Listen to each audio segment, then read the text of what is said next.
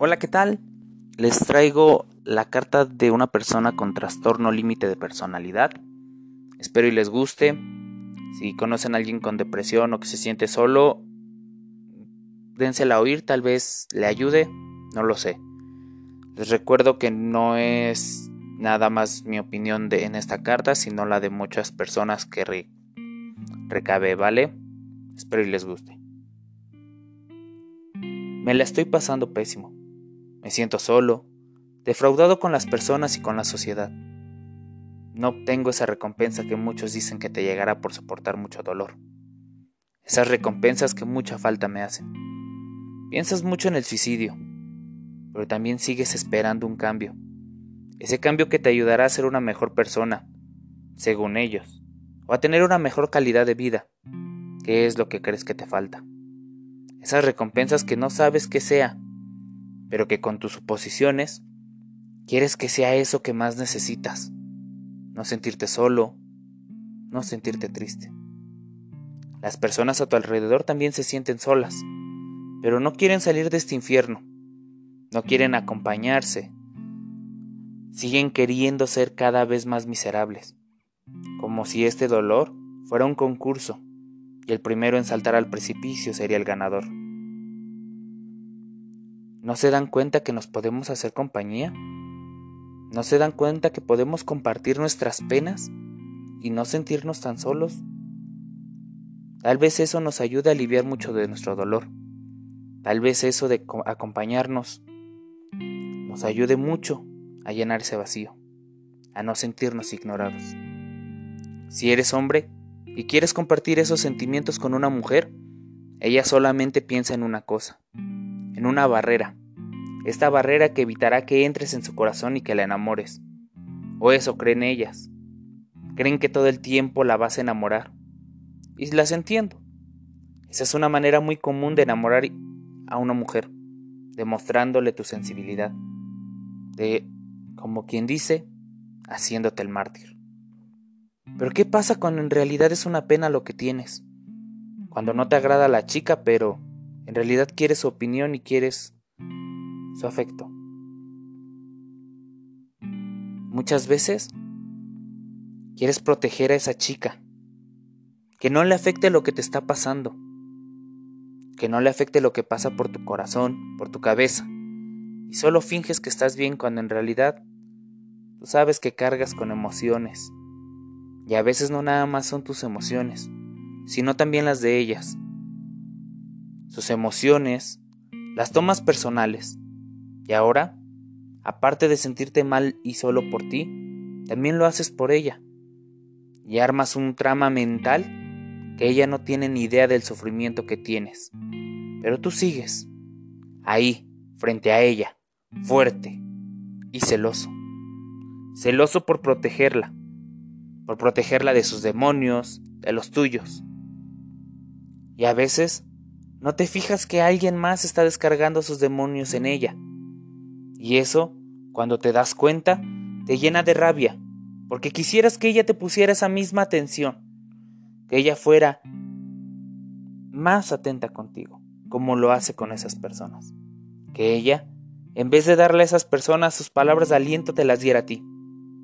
Y cuando ya tienes su atención, en vez de procurar controlar la situación, solo buscas que no se aleje de ti e intentas cada día ser más miserable. Buscas ser más miserable para que no tenga que pensar en nadie más y solo ayudarte a ti.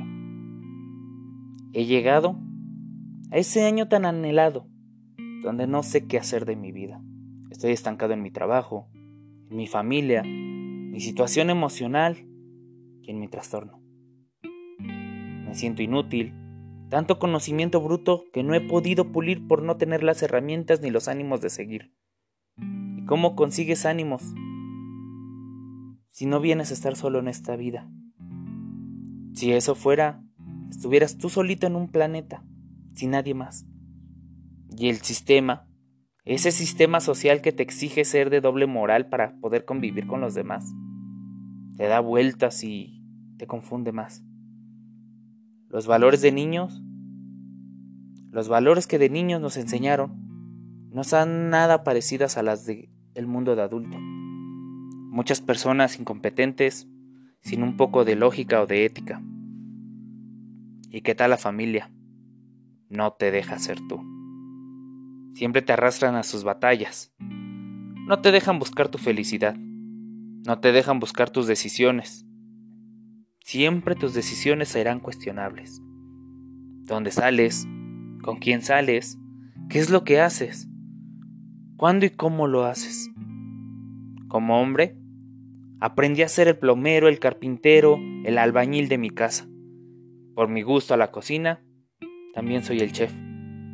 No es una queja, solo que me gustaría que mi familia fuera más hábil que yo, más inteligente, que ellos me enseñaran a mí, no yo a ellos. Quisiera ser esa hermana que comete un error y todos lo festejan. Sí, claro, la regañan, pero el castigo y las consecuencias de sus actos no la afectan a ella. Al contrario, nos afecta a los demás. Eso quisiera ser el no tener que preocuparme porque mi familia esté bien, que mi familia no me tenga en un mal concepto, que en ellos pueda yo confiar y que ellos confiaran en mi cordura, que puedan pedirme un favor, pero por ser hombre que no sea un favor físico, por ser inteligente no sea un favor mental, sino que sea un favor donde yo también sea el ganador donde yo también obtenga recompensas. ¿Y en el trabajo? En el trabajo me siento estancado. Me ofrecen puestos inferiores a mis capacidades o con sueldos que nunca llegarán. Pero ¿quién ocupa mi lugar? Una chica mejor que yo, que para el colmo es bellísima.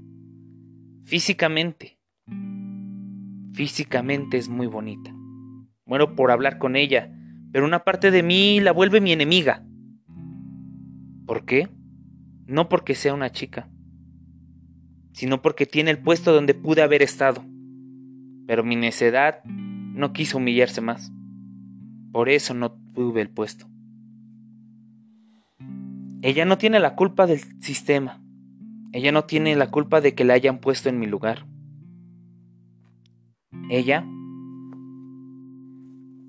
para el colmo, está cerca de un tipo, de un tipo que al parecer siempre la quiere a su lado, siempre la hostiga. Y yo no sé si ella quiere con ella, si ella quiere con él.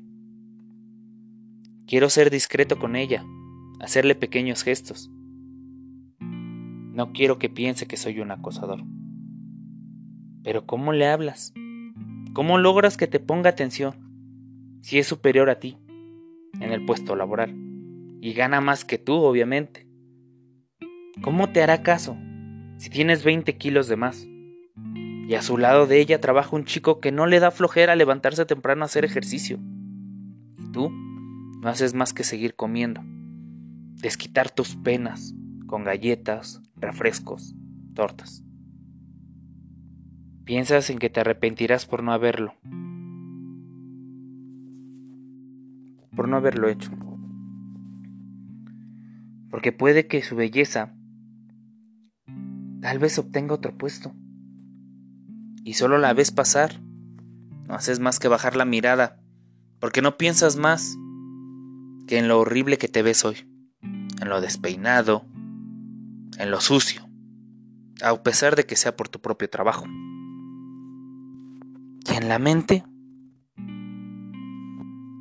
Tú sabes que en el trabajo siempre aplica no meterse con la nómina. ¿Verdad? Pero hay otra persona que te gusta. Esa persona me hace recordar mucho a ella. Su tamaño, su carácter explosivo. La hace ver tan tierna. Y sobre todo, porque sabes que en el fondo también ha sufrido y por eso no es capaz de abrir su corazón a los demás, menos a los hombres. Ella me recuerda mucho a ella. Me recuerda mucho a mi ex. Aunque últimamente la he visto hablar por teléfono, ¿Cómo me gustaría que fuera a mí? Me gustaría que fuera yo a quien le hablara. Me gustaría no ser parte de la nómina. Y que no me viera como un trabajador más, sino como una persona. Una persona en la cual pueda ella confiar. Es gracioso que yo siendo una persona inferior a ella, tenga el mejor control de las situaciones laborales. Ella me gusta, y me gusta cuando me suele escuchar. Pero no lo sé, tal vez es porque se parece a mi ex. Me gustaría a veces que ella se acercara y pudiéramos debatir de todo el dolor que hemos tenido. Me gustaría compartir con ella lo que yo siento y ojalá ella sintiera lo mismo. ¿Y los hombres? Los hombres que han rodeado el principal vínculo de mi vida ha sido una pesadilla. El primer hombre me ignoró y al parecer desde mi gestación. Soy la prueba de que el dinero no compra el cariño. Él me enseñó a ser un macho, un hombre digno, correcto y respetuoso, y que quisiera pensar que él me faltaría el respeto a mí. Él nunca sentirá dolor por mi pérdida. Es más, nunca pregunta por mí, a pesar de ser su único varón. ¿Qué espera? ¿Que muera para que mi familia lo apoye económicamente? Aún recuerdo cómo contaba el dinero, cómo avariciaba el dinero para el funeral de mi hermana. Eso me dio coraje. Y justo cuando sentí que en realidad le dolía. Existimos en su mundo. En su mundo, que para él nosotros somos un error. Que nuestro mundo no es importante para él. Y solo somos un objeto para poder complacer y reconquistar a mi mamá. El segundo joven que me enseñaba a tener un amigo del mismo sexo y darme a entender que puede ser divertido ser el único varón, él también me hizo daño. Con el tiempo me volví su patiño. Puedo comprender su ignorancia y su manera de joder, diciéndome o humillándome. Cosa que a todos les pareció gracioso, menos para mí ya que he hecho mucho y he obtenido muchas capacidades más que él. ¿Y esa etiqueta que él me pone? Esa etiqueta con la cual todos se burlan es una puñalada. Al decirlo una y otra vez, eso, de ese joven del cual yo confiaba, ahora también me siento solo. Me siento solo y triste y vacío porque ya no puedes confiar ni en las personas que te dan su cariño. Siempre supe manipular a las personas, o al menos eso entendí, ya que siempre los exprimía hasta hacer lo que yo quisiera, y eso tal vez los alejó de mí. ¿Por qué nunca me dijeron que yo era el malo del cuento? ¿Por qué nunca se acercaron y fueron sinceros? Ahora estoy solo y me siento solo próximo a cumplir 25 años, sin estudios, una familia base derrumbada y sin una familia con quien compartir un poco más de mi vida. Quisiera ser más, quisiera que todo cambiara, quisiera ser mejor, para mí, para mi familia, para mis amigos, no haber permitido humillaciones, quisiera ser fuerte y no solo aguantar lo que la vida me da sino también responder. Responder esos golpes que hoy me tienen a un paso del suicidio o del manicomio. Haber tomado más riesgos, eso es lo que debería haber tenido. No haber tenido piedad por aquellos que me hacían daño. No haber tenido miedo. Hoy estoy enojado conmigo, porque no soy lo que esperaba. Los años avanzan, y avanzan tan rápido que apenas si puedo respirar. Apenas puedo sujetarme al suelo, a esta tierra, y seguir intentándolo. Estoy tan bloqueado en lo que pienso, en los proyectos nuevos, en ideas nuevas e innovadoras. Para mí, para mi futuro. Pero es lo que hago nada más, pensar. Pienso en qué pude haber cambiado o qué puedo cambiar. No hago nada. No logro vivir el presente. No logro soltar el pasado. No me es fácil. Invade todo el tiempo de mi cabeza. Invade todo mi tiempo. Y me mantiene cansado. Demasiado cansado que solo quisiera dormir. Pero la preocupación del tiempo no me deja. La preocupación de qué estoy haciendo. De que si estoy haciendo algo o no estoy haciendo nada productivo. Todo el tiempo callado, ya que nadie quiere escucharme, o al menos sacarme de este infierno. Eso es todo chicos, espero les haya gustado. Les recuerdo que esta es una recopilación de todo lo que he juntado. He intentado hacerlo mejor y tal vez haya otra parte de esta. Espero de veras lo disfruten. Compártanlo si es necesario para alguien que se sienta solo, deprimido. Y sí, eh, si ustedes saben de alguien que se siente mal o ustedes mismos, es necesario dar gritos de, ayuda, la verdad. Tal vez alguien por ahí los pueda eh, escuchar y tal vez les puedan apoyar, ¿no? A no sentirse tan solos. Igual, yo por mi parte, yo siempre recibo a cualquier desconocido, la verdad, excepto a los acosadores, la verdad, eso sí, ¿no? Pero de ahí en fuera sí. O sea, es comprensible todas las maneras de pensar. Y les recuerdo que para eso está mi página, para que me den su opinión. Recuerden Esteban y su humilde opinión. Y ahí, mándenme un mensajito de qué les parece, cómo se sienten. Y nos seguimos escuchando en la próxima, ¿vale? Mándenme ideas de qué les gustaría escuchar, qué tipo de podcast, para que yo también empiece a recapitular, perdón, a recabar información, información real, no información de internet, o sea, yo me refiero a hablar a todo tipo de personas, de distintas edades y saber distintos tipos de vida, ¿no? Distintos tipos de opiniones y con base a eso empezamos a hacer estos podcasts, ¿vale?